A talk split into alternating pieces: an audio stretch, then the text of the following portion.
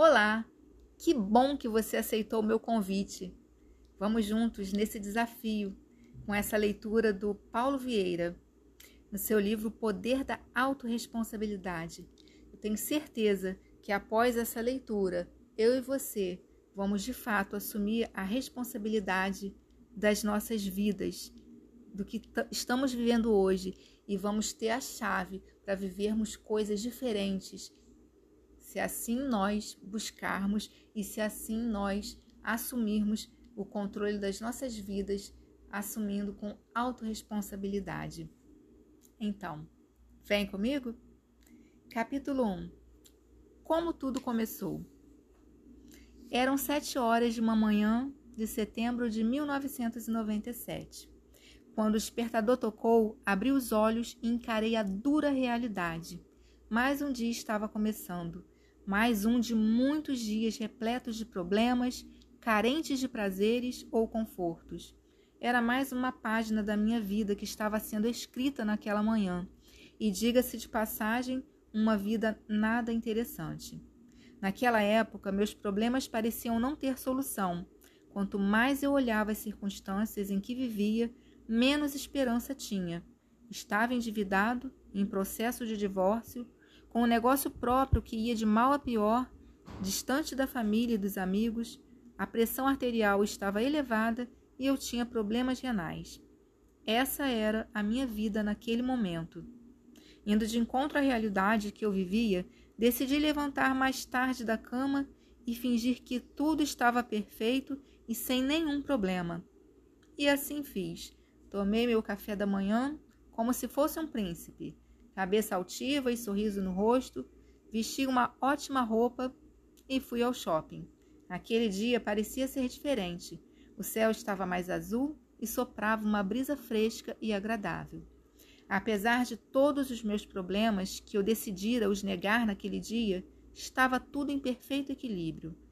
Entrei em uma livraria e comecei a folhear diversas obras, até que me deparei com um pequeno livro vermelho, escrito por um respeitado escritor da área de autoajuda, Roberto Chiniaski. Nele, deparei-me com um texto que falava sobre um mito grego. Foi a partir daquele pequeno texto, num livro de autoajuda, que minha vida começou a mudar de maneira extraordinária. Ali a minha chave ligou. Os faróis se acenderam e comecei a andar, porém daquela vez na direção certa. A seguir, reproduzo na íntegra o texto que li naquele dia e compartilho o início da minha nova vida, uma vida extraordinária. A história de Sísifo. Um dos personagens mais interessantes da mitologia grega é Sísifo, o rei de Corinto. Ele era tido como o mais esperto entre os homens, Apesar de toda sua astúcia, ou talvez justamente por causa dela, sempre se via diante das situações mais complicadas. Cada esperteza criava novas dificuldades, que por sua vez pediam novos estratagemas, uma sucessão de saídas provisórias. Certa vez, Sísifo descobriu por acaso que Zeus havia raptado Egina, filha de Assopo, o deus dos rios. Como faltava água em suas terras, Sísifo teve a ideia de revelar a Sopo o paradeiro de sua filha, desde que este lhe desse em troca uma nascente. O pai, desesperado, aceitou de bom grado a proposta, deu a Sísifo a nascente e soube então que sua filha fora raptada por Zeus. Sísifo teve água, mas arrumou outro problema. Zeus ficou furioso com a delação e mandou a morte buscá-lo. Confiando na própria astúcia, Sísifo recebeu a morte e começou a conversar. Elogiou sua beleza e pediu a ela para enfeitar-lhe o pescoço com um colar. O colar, na verdade, não passava de uma coleira, com a qual Sísifo manteve a morte aprisionada e conseguiu driblar seu destino. Durante um tempo não morreu mais ninguém. Sísifo, que soube enganar a morte, arrumou novas encrencas, desta vez com Plutão, o deus das almas e do inconsciente, e com Marte, o deus da guerra, que precisava dos préstimos da morte para consumar as batalhas. Tão logo teve conhecimento do acontecido, Plutão libertou a morte e ordenou que trouxesse Sísifo imediatamente para os infernos.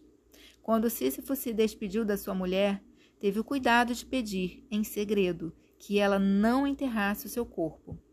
Já nos infernos, Sísifo reclamou a Plutão da falta de respeito de sua esposa em não enterrar seu corpo. Então suplicou por um dia de prazo para se vingar da mulher ingrata e cumprir os rituais fúnebres. Plutão concedeu-lhe o pedido. Sísifo, então, retomou seu corpo e fugiu com a esposa. Havia enganado a morte pela segunda vez. Viveu muitos anos escondido, até que, enfim, morreu. Quando Plutão o viu, reservou-lhe um castigo especial.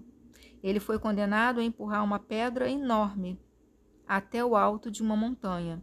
Porém, antes de chegar ao topo, a pedra rolava a montanha abaixo, obrigando Sísifo a retomar sua tarefa até o fim dos tempos. Com esse texto eu me percebi. Comportamentos até então despercebidos revelaram-se. Vi que minha vida era um eterno recomeçar, que apesar de todo o meu esforço e dedicação, quando eu estava prestes a ter alguma conquista, acontecia, algo acontecia e tudo ia por terra. Percebi que me preocupava mais com o esforço do que com a conquista. De modo sistemático, eu não terminava o que começava. Constatei que minhas atitudes e ações eram intempestivas e sem planejamento, e isso era o que me prejudicava. Entendi, sobretudo, que eu culpava os outros por todos os meus insucessos e desgostos. Ficou claro para mim que tudo aquilo que eu estava vivendo nos últimos 13 anos não eram fracassos, mas sim os resultados das minhas ações e atitudes. Cada resultado negativo era um alerta de Deus para que eu tivesse de maneira diferente, pensasse diferente, vivesse de maneira diferente. Afinal de contas, compreendi com clareza que eu vinha sendo meu maior sabotador. Por um lado, fiquei angustiado por reconhecer que após a adolescência eu vinha me fazendo de vítima e tendo pena de mim mesmo. Eu literalmente me boicotava para chamar atenção e me sentir amado. Por outro lado, fiquei muito fortalecido e esperançoso. Afinal, ficou claro também que eu era o capitão do meu destino, que eu havia conduzido a minha vida àquela situação e que, como condutor, eu poderia direcioná-la para qualquer outro lugar. Li o pequeno livro de autoajuda mais quatro vezes em três dias. Senti cada frase, chorei cada palavra. Um novo Paulo estava sendo gerado. Pela primeira vez, iniciei uma busca incansável por ajuda e para mudar o único que precisava ser mudado: eu. Contudo, como sempre digo, o melhor está por vir. Certo dia eu viajava com duas amigas. Quando batemos o carro e um poste caiu dividindo o veículo ao meio, de modo que ficamos presos. O combustível estava vazando e os fios do poste faiscavam. Foi um momento de desespero. Parecia que a morte nos rondava. Nós pedimos por ajuda às pessoas que passavam, mas elas tinham medo de se aproximar. Depois de muito esforço e sem nenhum auxílio, consegui sair por entre as ferragens, empurrar a porta e tirar o motorista e a outra passageira de dentro dos restos retorcidos do que antes era um carro. Os raios de sol bateram no meu rosto e só então eu me dei conta de que nós três estávamos ilesos. Quem saiu daquele carro em destroços não era o mesmo Paulo. Eu estava renascendo aos 29 anos para uma vida extraordinária. Por ter sobrevivido intacto àquele acidente e ainda ter resgatado as duas amigas, algo aconteceu dentro de mim, como uma voz insistente e maravilhosa que não cansava de dizer que minha vida tinha solução. Depois de ter consciência de que eu era o meu sabotador, coisas foram acontecendo como que por magia. As pessoas que conheci, os livros que li, os filmes que assisti e até mesmo esse acidente de carro me conduziram a um processo profundo de transformação. O passo seguinte foi entender o que são crenças e programações mentais. Diversos artigos e livros de neurociência me mostraram que a mente humana é programada e que existem métodos para reprogramá-la. Cito aqui a pesquisadora da Unicamp, Helenice Ferrari. A plasticidade neural é a capacidade do cérebro de desenvolver novas conexões sinápticas entre os neurônios a partir da experiência e do comportamento do indivíduo. Com determinados estímulos, mudanças na organização e na localização dos processos de informação podem ocorrer no cérebro. É através da plasticidade que novos comportamentos são aprendidos e o desenvolvimento humano torna-se um ato contínuo. Esse fenômeno parte do princípio de que o cérebro não é imutável, uma vez que a plasticidade neural permite que uma determinada função do sistema nervoso central possa ser desenvolvida em outro local do cérebro como resultado da aprendizagem e do treinamento. Assim, conhecer a história de Sísifo, sofrer aquele acidente de carro e descobrir mais sobre neurociência, isso tudo significou um renascimento para mim. Uma nova fase que começava depois de 13 anos de muitos problemas, humilhações e fracassos. Um ano depois desse renascimento, eu me vi dono de um negócio próspero, casado, com patrimônio crescente, viajando o mundo inteiro cumprindo a minha missão de impactar vidas e desfrutando o sucesso pessoal e profissional. Eu venci. Aos 29 anos iniciei a minha caminhada para a vitória. Caminhada essa que continuo e continuarei por toda a vida. Hoje meu casamento é ainda melhor do que há 20 anos. Também me sinto mais saudável fisicamente. Já corri quatro meias maratonas. Tenho mais e melhores amigos e a minha empresa, onde eu também aplico e ensino a autorresponsabilidade aos meus parceiros e funcionários.